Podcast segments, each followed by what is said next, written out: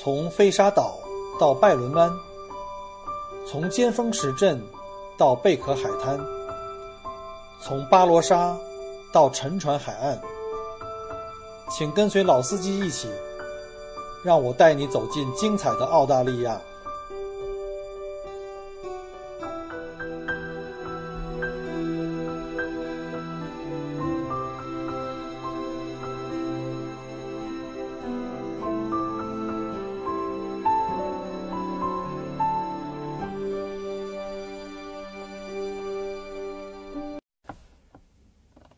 位听友，大家好，欢迎再次收听 Michael 国聊澳洲。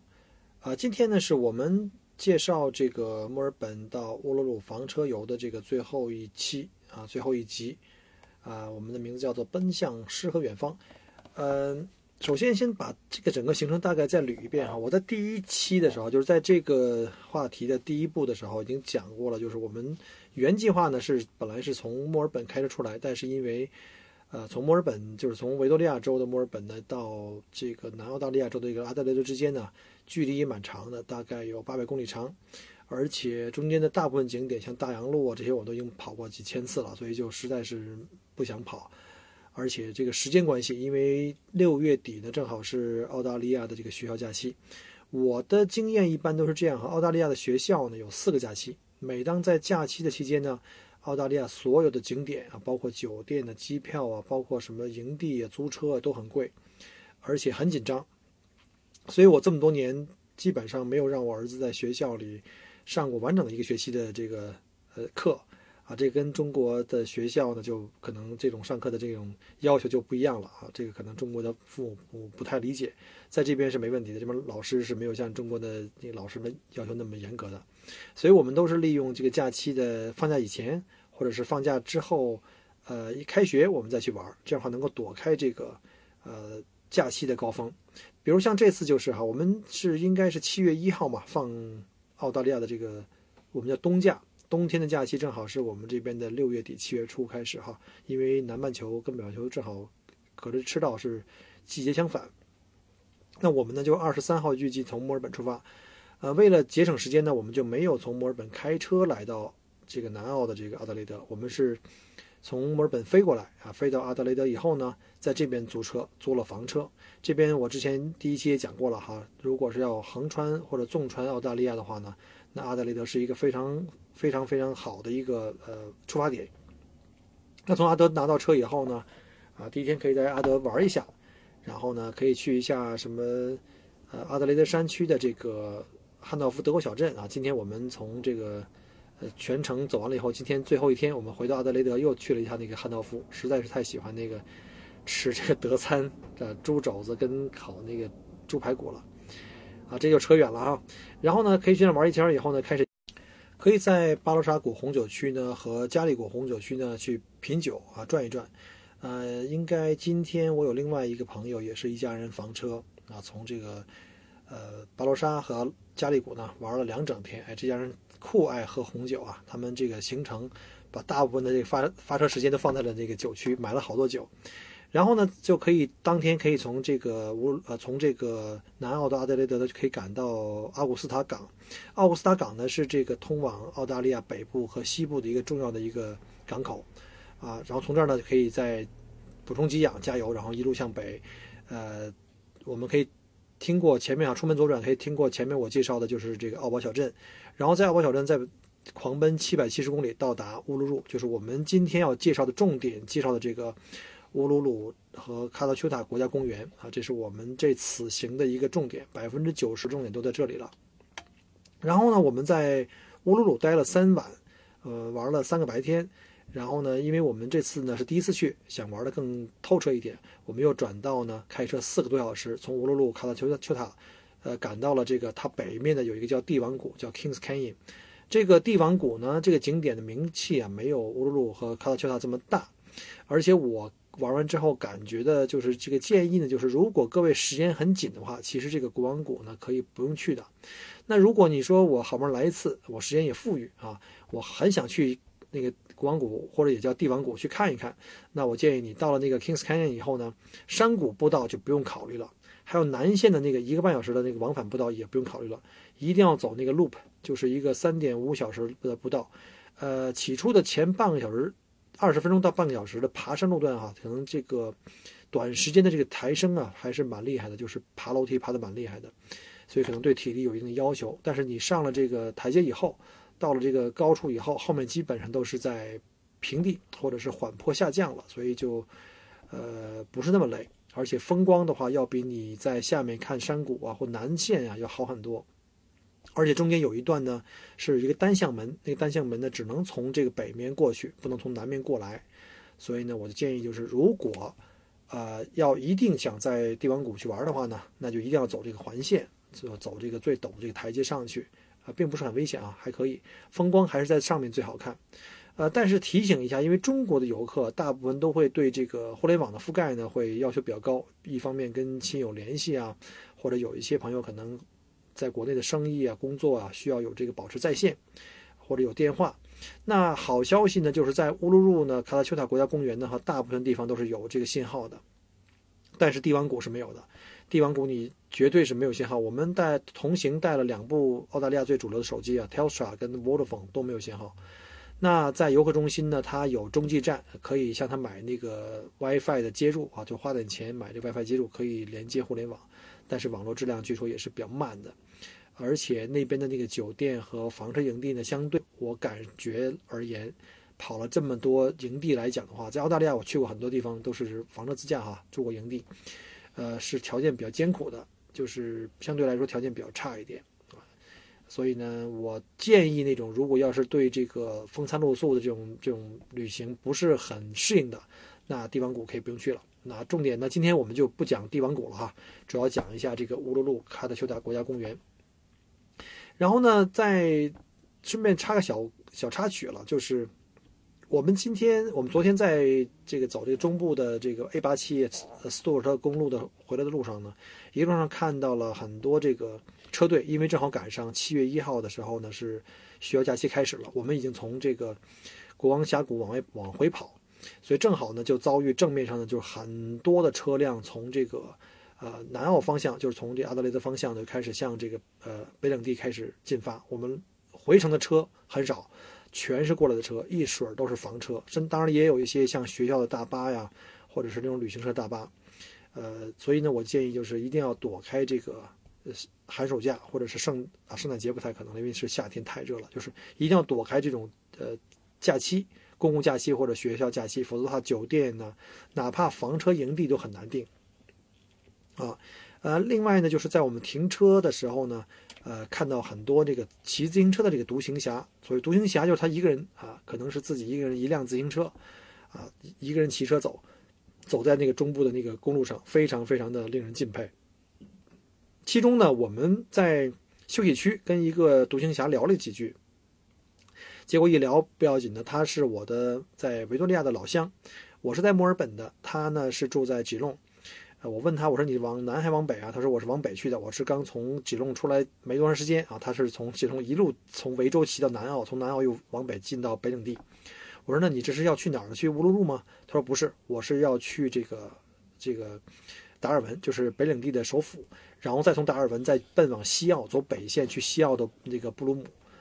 大家如果看一下地理位置的话，就可以知道哈，从澳大利亚的东南角。从维多利亚州的东南角一路从中间穿过澳大利亚这条纵穿的这个线路，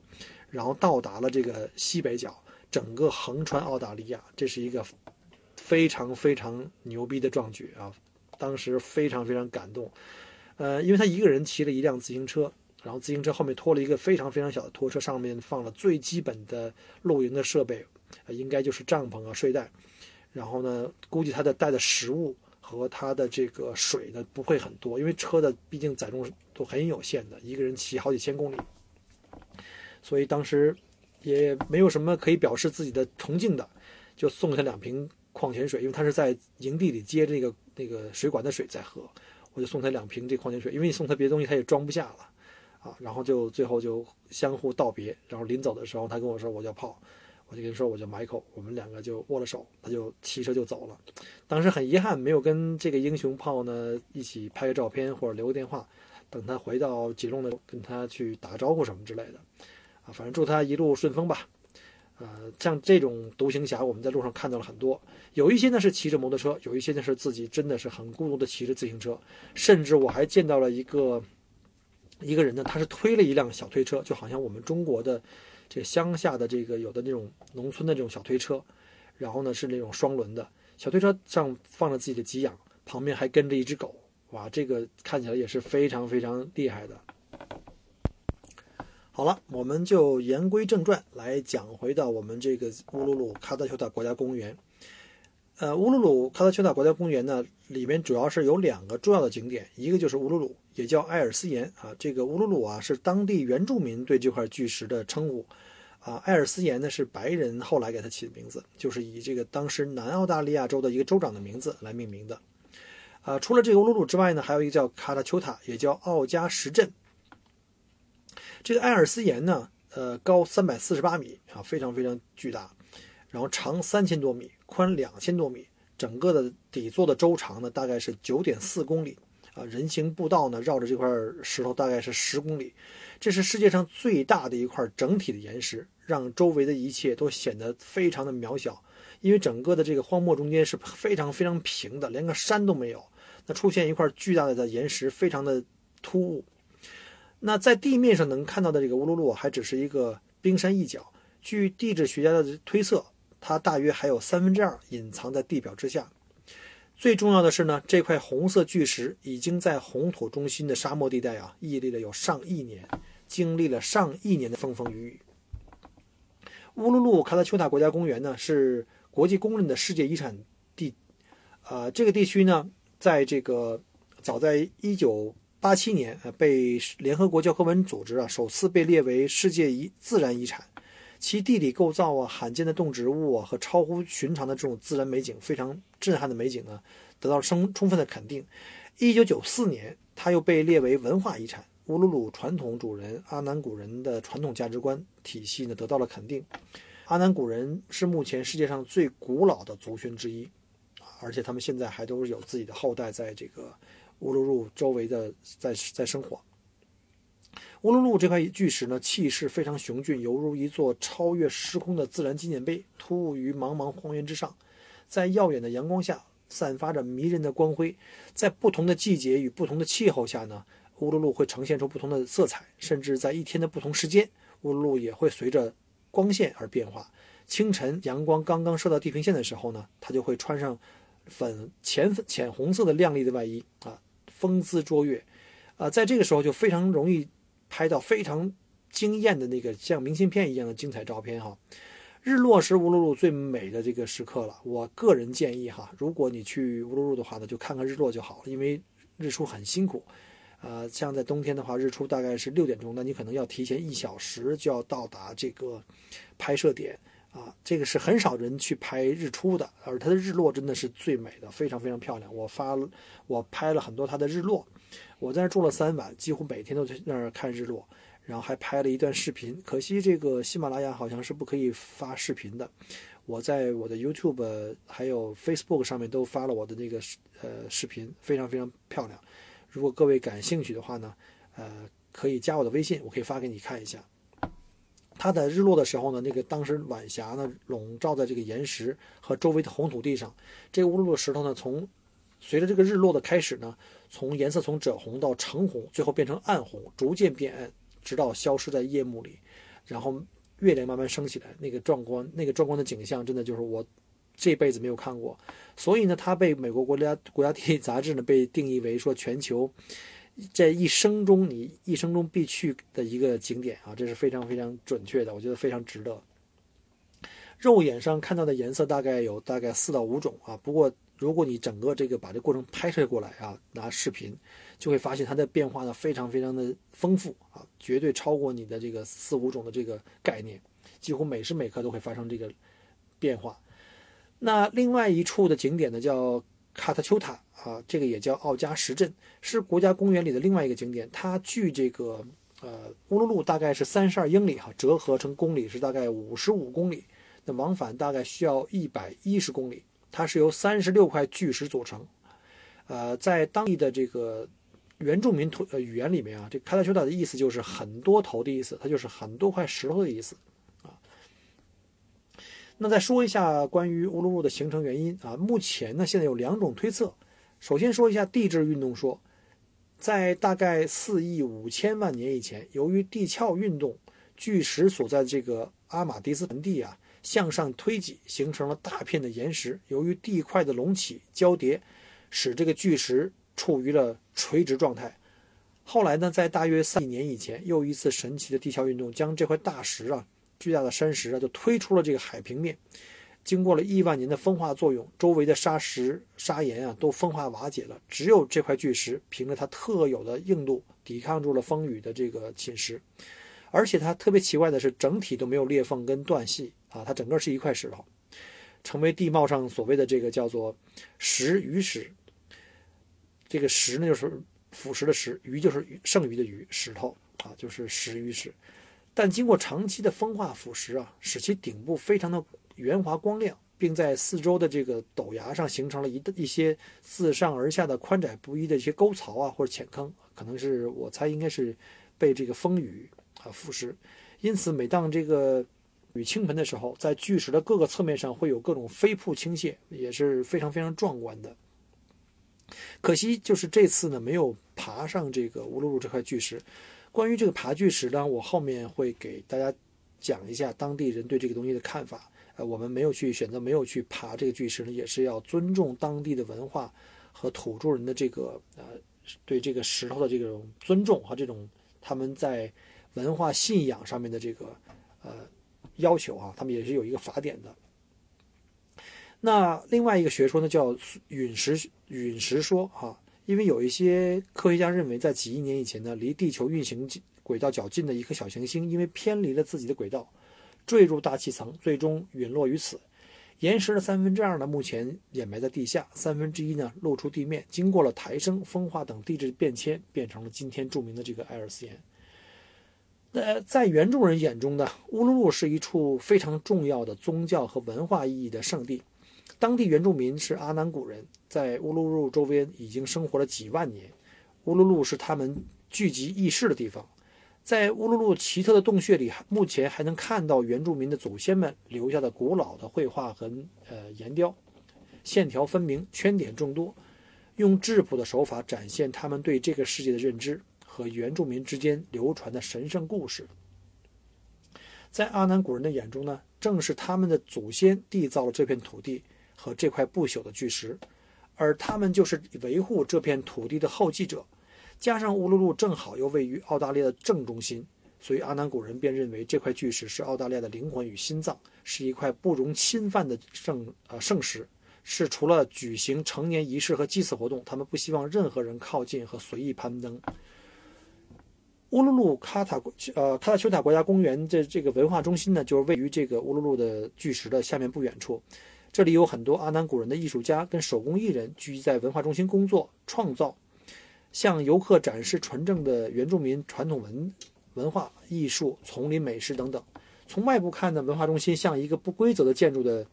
呃结构，啊，用当地生产的土坯建成，看起来很像两条古代的巨蛇啊，一条叫库尼亚，一条叫利鲁。他们的传说在乌鲁鲁的东面、南面、西面都可以找到这个壁画的这些根据。尤其是乌鲁鲁岩壁上呢，有一条明显的伤痕，在原住民的传说中，那是库尼亚大战利鲁留下的。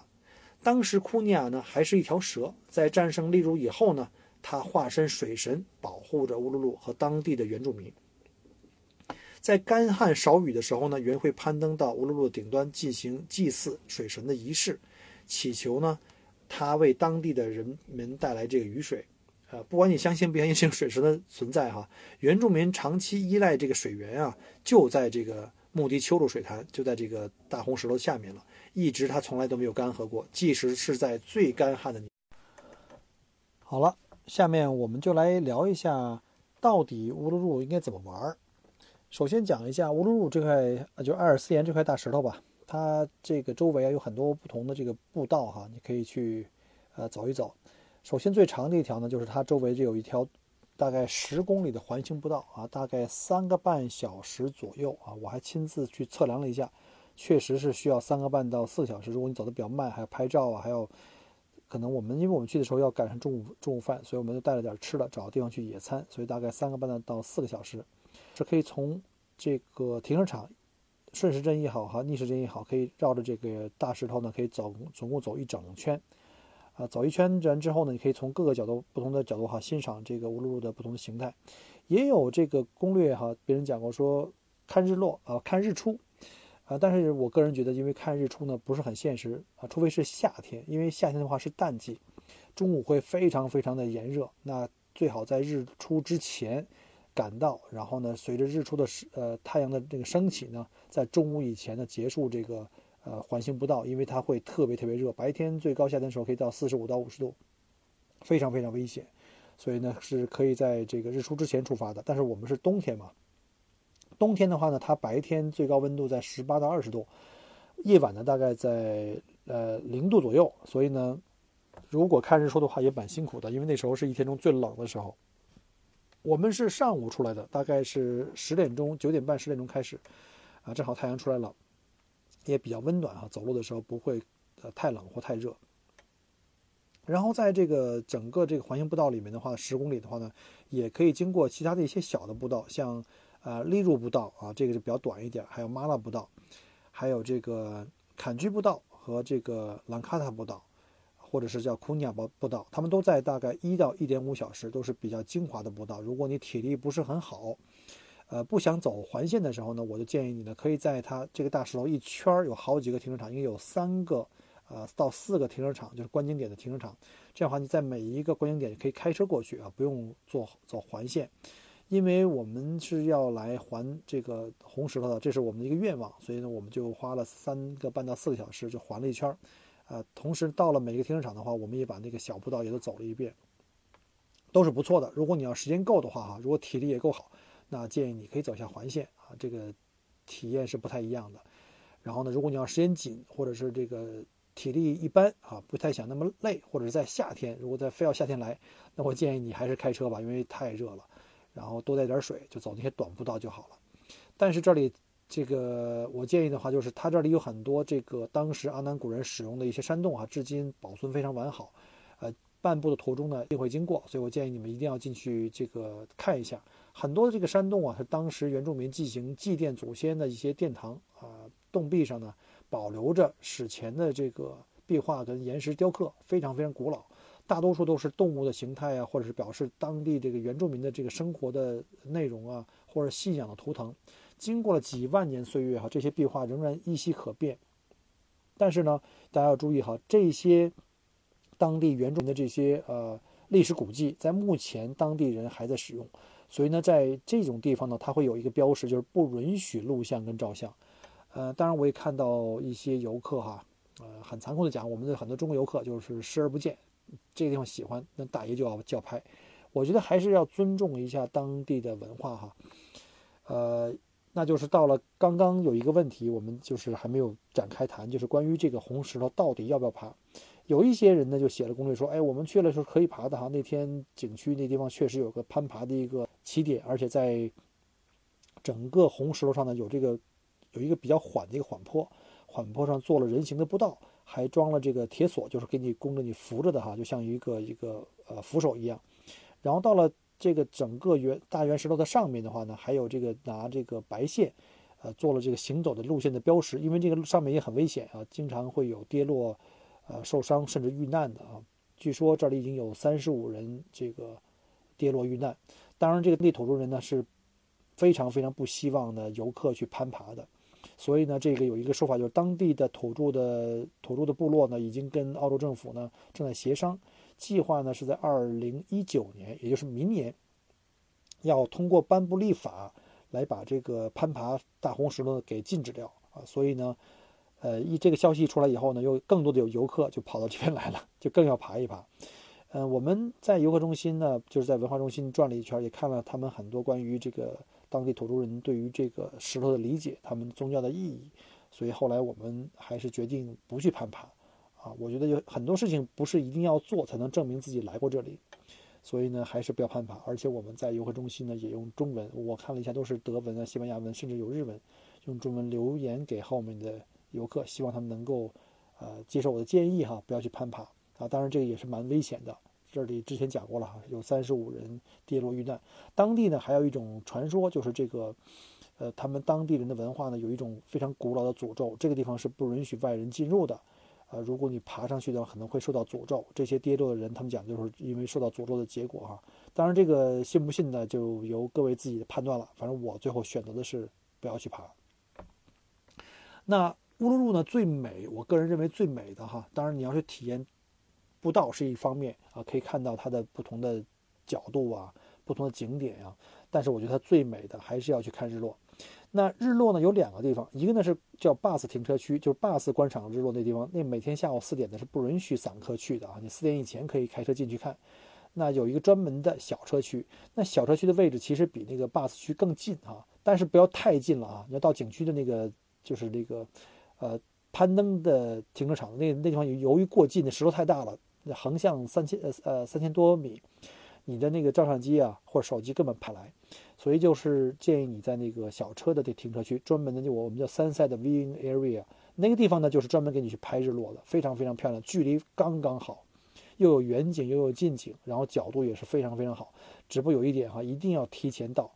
我们在那住了三晚，第一天因为是刚刚到呢，去的有点晚，停车呢就很紧张，还好停下了，但是呢就是看的那个觉得不够过瘾。因为去了以后，太阳已经开始徐徐下降，就没有那种从很明亮逐渐的就过来的这个，好像不觉得不够解渴，不够完整，所以我们后面又连续又去了一天。那在第二天我们去的时候，就提前了一个半小时到那边，把车停好，然后呢拿那个凳子摆好，因为我们是坐的房车嘛，房车里有那个折叠椅，把折叠椅打开，我看到旁边的房车还有人把那个桌子打开也支上，然后拿了红酒啊，各种吃喝呀，在那一边。欣赏日落，一边一边 party，非常非常羡慕他们。然后我就支好三脚架，然后架上我的云台，拿手机拍了照片和视频。啊，就是如果各位有想看的哈，可以看一下，那可能是我这几年拍到最好看的一段的日落视频了。那除了这个乌鲁乌鲁以外呢，那旁边呢还有就是我们之前讲过的叫卡拉丘塔，就是这个由三十几块石头组成的一个景点啊，大概离乌鲁鲁有大概五十五公里。我们在最后一天呢，在最后的一整天就去了这个这个地方。那这个地方呢有两个大的景点，一个叫风之谷，叫 Valley of Winds。这个呢是我们知道有一个日本动画呃作家哈，叫做这个宫崎骏啊。宫崎骏老师呢，他就是以这个风之谷呢受到了这个启发，就制作了那个日本的那个动画片叫风之谷。呃，还有一个景点呢叫做 Wapa Gorge，Wapa Gorge 就是 Wapa 峡谷。这两个地方呢，我的感受呢是，呃，风之谷呢行走的路线的长度、气度跟这个烈度都比较大，呃，爬到最后呢，风景虽然说也还不错，但是我个人感觉和你付出的时间以及体力呢来说的话，有一点点小鸡肋啊，有一点点小鸡肋。呃，我个人更加推荐的是 Wapa Gorge，Wapa Gorge 是你从这个乌鲁鲁开过去以后以后的第一个。景点这个地方停车场走进去非常方便哈，体力要求不高，老少咸宜。然后但是呢，里面的景点呢非常漂亮。我觉得我怀疑是不是当年这个宫崎骏老师选错了地方啊，把这个命命名给命错了。这个 Wapa Gorge 我觉得如果叫风之谷，那可能更加贴切哈，非常非常非常非常漂亮，是两块大的巨石，它中间一块裂谷，然后人走进去，里面那种感觉非常非常震撼。呃，这个 Wapa Gorge 是非常非常值得去的。那如果说，呃，在这个卡拉丘塔和乌鲁鲁这两块石头之间选，说那我是拍个日落呢？我个人觉得就不用了，因为这几块石头呢的造型各方面的就真的不如这个乌鲁鲁更加震撼。如果你呃只有一个晚上看日落，那一定要看乌鲁鲁；如果有两个的话，也还是一定要看乌鲁鲁。所以呢，呃，就是。把百分之九十的精力跟时间还是放在乌鲁鲁，这是绝对不会错的，这是真的一生必须要来一次的地方。那最后呢，有一个地方也可以直接推荐哈，就是每天晚上呢，它有一个另外的项目叫 Field of Light，就是一个呃光影秀啊，在当地在乌鲁鲁是一个非常非常著名的。而这个光影秀呢，是英国的一个艺术家叫 Bruce 呃 Monroe，Bruce Monroe 是一个艺术家，他在全球各地啊，包括英国、美国。还有在澳大利亚都做过这种呃光影秀，他在这边用用了五万盏灯啊，五万盏那种非常非常暗的那种小灯，每天日落以后黑天的时候才可以看。每一盏灯呢都可以，呃，忽明忽暗，发出来不同的亮度、不同颜色的这个呃颜色的这个光亮。然后有五万盏盏灯布布满了这个整个的这个田野哈，整个田野全部都是彩色灯，非常非常漂亮。呃，这个 Field of Light 呢，就是门票，我记得是一我们家是两大一小，是一百一十四块，但是非常非常难订。我听到朋友介绍这个一定要去的话，我就跟在网上订，他那个网站非常非常烂，啊，简直就是慢到不行。最后我第二天一早打电话进去才订到最后的两张门票，三张门票。呃，比我们晚去几天的这个朋友呢，因为他们正好赶上这个假期，他们订的比我们还早，但是就是订不到，因为就是假期的原因啊，所以就比较遗憾。呃，最遗憾的呢是说，这个 Field Light 呢，本来是要在二零一九年就要结束了，这个展览结束，把所有的灯就要全部都拆走了。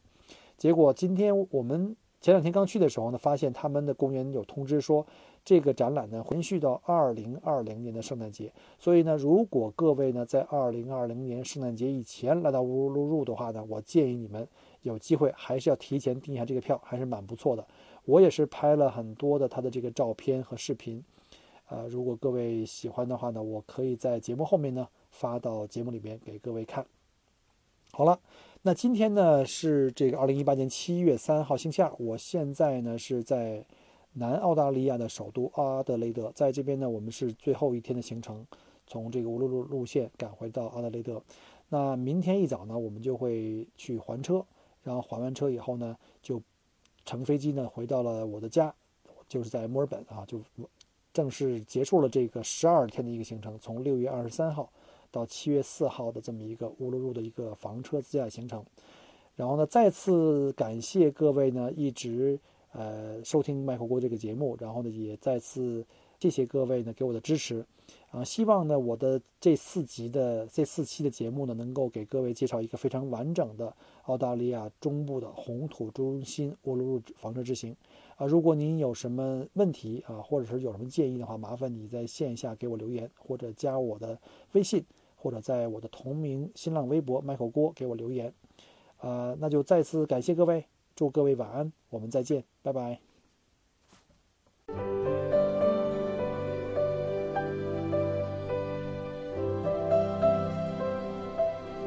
很开心您能够关注并收听我的节目。如果您觉得还不错，请您转发并分享给您的朋友们。同时，也欢迎您给我线下留言。除了喜马拉雅，欢迎您关注我的同名新浪微博“麦口锅”。同时，希望您关注我们的旅行服务公众号，微信公众号“墨尔本精品小团旅游”，里面有很多澳大利亚的旅游资讯和攻略。希望我的节目越做越好。